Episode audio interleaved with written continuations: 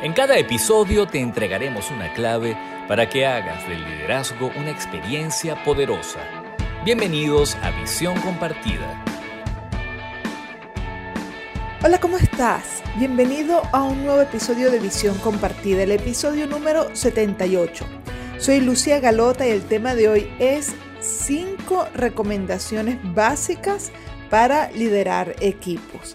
Te quiero recomendar que si este tema de equipos te gusta de ser el líder de un equipo, escuches también los siguientes episodios. El episodio 17 se llama Equipos motivados trabajando de forma remota. Episodio 35, el placer de trabajar en un equipo de alto desempeño. Episodio 57, 10 indicadores de que un equipo está desalineado. Y episodio 58, 12 recomendaciones para alinear a los equipos. Pero contrario a como hago muchas veces que te digo, bueno, escucha primero los episodios anteriores, ahorita más bien te digo, escucha este episodio primero, porque este es como una precuela, y luego escuchas el 17, el 35, el 57 y el 58. Entonces, primero vamos a trabajar estas cinco recomendaciones básicas para liderar equipos y luego puedes entonces complementarlo con la información que están en estos otros cuatro episodios. El tema de hoy lo estoy realizando basado en una encuesta que hice en LinkedIn sobre los temas que prefieres escuchar en este podcast. Los resultados fueron estos. El 11% dijo que quería escuchar temas vinculados al mindfulness y este quedó en el último lugar. El tercer lugar quedó en temas vinculados al liderazgo uno a uno. El 19% de las personas votó por este tema. En el segundo lugar quedó el tema de crecimiento personal. 28% de las personas votaron porque hablara de temas de crecimiento personal. También lo he llamado autoliderazgo. Y el gran ganador de todos los temas fue el de liderar equipos con un 42%. Así que el tema de hoy se lo dedicaremos a este asunto de liderar equipos. Como les dije en la presentación, cinco recomendaciones básicas para liderar equipos. Antes de comenzar con las cinco recomendaciones, quiero hacer unas consideraciones importantes que ya he hecho en otros episodios cuando he hablado de equipos. La primera es, tenemos que saber distinguir lo que es un equipo de lo que no es. Cuando un líder tiene varias personas haciendo el mismo trabajo, pero estas personas no dependen una de otras para llegar a un objetivo en común, eso no es un equipo. Un equipo es cuando un grupo de personas cumpliendo cada una con un rol deben llegar juntas a una meta. Pongamos el ejemplo de un entrenador deportivo, quien entrena a un grupo de atletas que cada uno compite en una categoría diferente ese entrenador no tiene un equipo, sino un conjunto de deportistas que cada uno tiene una meta individual. Pero si lo que entrena es a un equipo de básquetbol, que todos tienen que jugar en roles diferentes para lograr encestar e impedir que el equipo contrario enceste, eso sí es un equipo. La segunda consideración es las estrategias del liderazgo uno a uno, es decir, la del entrenador de los atletas, que tiene cada uno una meta individual es diferente a las estrategias del el equipo, es decir, es diferente a las estrategias del entrenador de básquet. Igual sucede en las empresas. Si el líder tiene solo personas que hacen trabajos, pero unas no dependen de otras, tiene que utilizar unas estrategias diferentes a aquel que está siendo líder de un equipo es decir, personas que sus roles se complementan para alcanzar una meta común. Yo he llamado, y esta es la tercera consideración, a los equipos de alto desempeño, los he llamado equipos Fórmula 1. Y para llegar a ser un equipo Fórmula 1, el equipo debe pasar por diferentes etapas y cumplir con diferentes características que luego en otro episodio reforzaré este tema, tanto las etapas como las he definido últimamente, y las características. Hoy quiero compartir contigo entonces estas cinco recomendaciones básicas que debes tener en cuenta cuando estás siendo el líder de un equipo. Pero lo voy a hacer luego de los imperdonables del liderazgo. ¿Quieres saber los errores más frecuentes de los líderes en las empresas? Escucha con atención los imperdonables del liderazgo. En los imperdonables del liderazgo de este episodio recuerdo el caso de un líder de equipo que se llevaba muy bien con ocho de los nueve integrantes del equipo, pero había una de las personas con las que sencillamente no le gustaba compartir ni le gustaba conversar y de alguna manera se sentía predispuesto frente a esta persona. Bueno, resulta que a esta persona le daba mucho menos oportunidad para participar. Cuando esta persona hablaba, lo único que hacía era criticarla y corregirle los errores, resaltarle los errores. Nunca le reconocía nada bueno que hacía, en cambio se lo hacía con otras personas.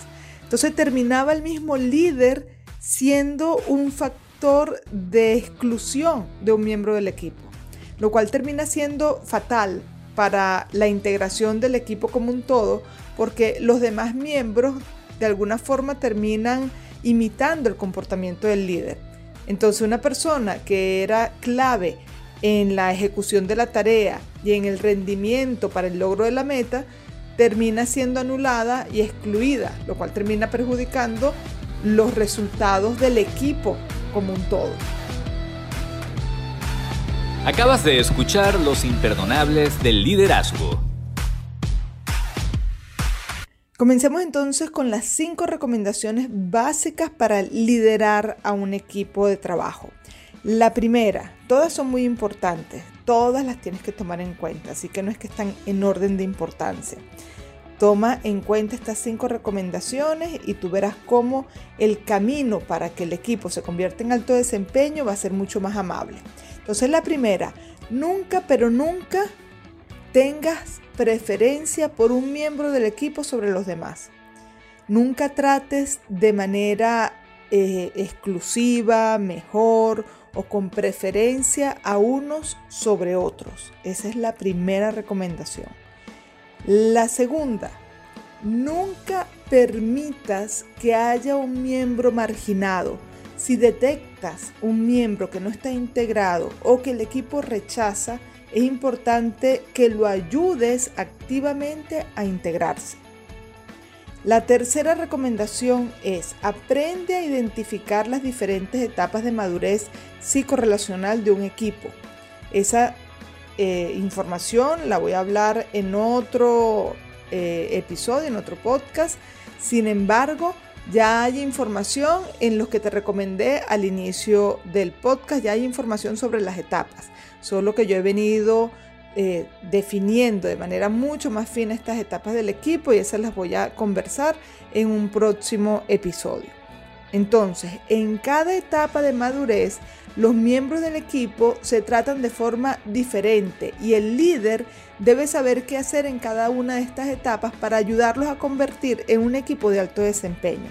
La mayoría de los líderes, como no conocen estas etapas, cuando el, el equipo está pasando por etapas complicadas, el líder se queda sin estrategias, no sabe qué hacer y por lo general lo que hace es profundizar las dificultades. Entonces, aprender a identificar las diferentes etapas de madurez psicorrelacional de un equipo se vuelve indispensable.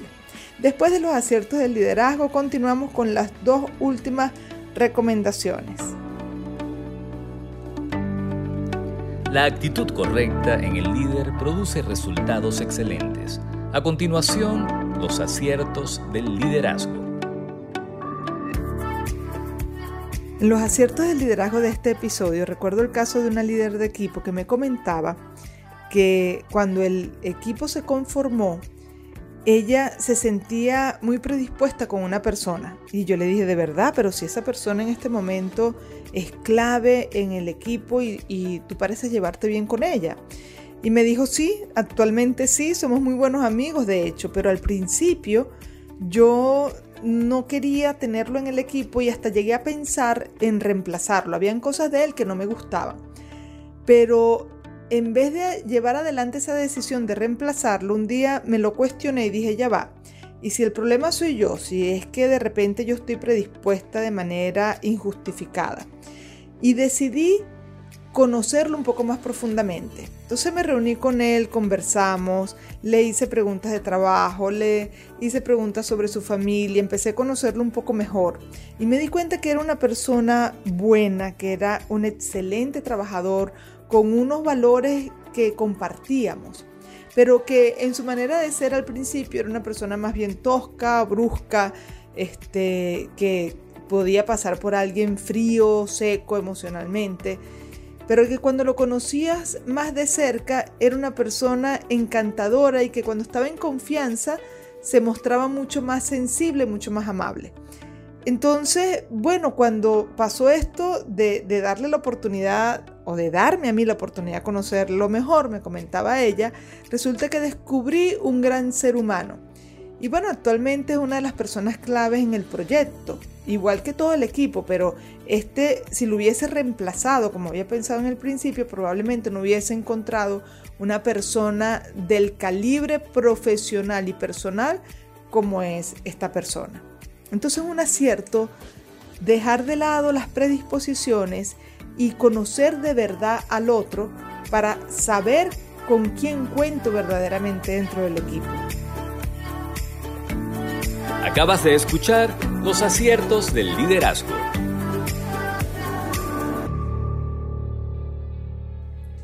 Ya estamos llegando al final de este episodio 78, cinco recomendaciones básicas para liderar equipos. Vamos por la recomendación número 4.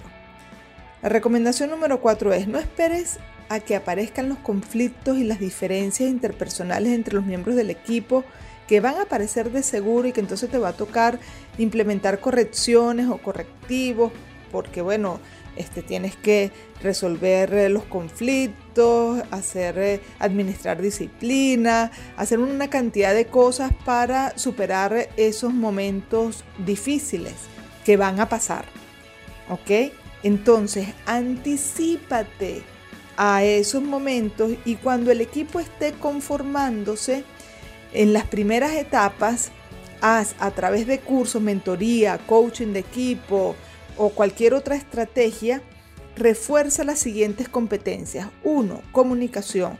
2. Manejo de conflictos. 3. Trabajo de equipo, integración. Haz team building, por ejemplo.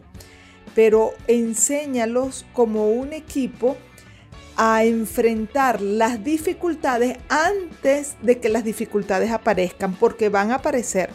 Las primeras etapas son como de enamoramiento, como cuando tú estás conociendo una persona que te gusta, estás comenzando a salir, pero entonces después en ese proceso de conocerse comienzan a aparecer diferencias. Y si tú allí no has anticipado a través de enseñar con herramientas, con formación, esas competencias blandas para que ellos enfrenten los conflictos, pues entonces te vas a conseguir con personas que probablemente no tengan las destrezas para superar la adversidad. La quinta y última recomendación, enseña estrategias colaborativas de trabajo digitales. Ahorita hay muchas eh, maneras de trabajar de forma colaborativa eh, a través de las herramientas digitales y también estrategias para tomar decisiones. Apela siempre al equipo como un todo para tomar decisiones, principalmente en las primeras etapas de la, de la formación del equipo, cuando el sentido de equipo aún es muy débil. Eso va a ayudar al equipo a ir fortaleciendo la integración y la sensación de pertenencia y se va a fortalecer el sentido de equipo. Entonces, bueno, estas son las cinco recomendaciones básicas como te digo, escucha primero este episodio y después entonces vas y escuchas el resto, el 17, el 35, el 57 y el episodio 58, porque esta es como la precuela de, de la información que luego vas a encontrar allí. Con esto hemos llegado al final de este episodio. Espero que te haya gustado, que te sea útil la información. Si es así, compártelo, ponle like, coméntalo y síguenos en nuestras redes sociales, arroba Lucy Galota, tanto en Instagram como en LinkedIn, arroba Somos Lab, tanto en Instagram como en LinkedIn. Bueno, que estés muy bien, te espero en el próximo episodio. Chao, chao.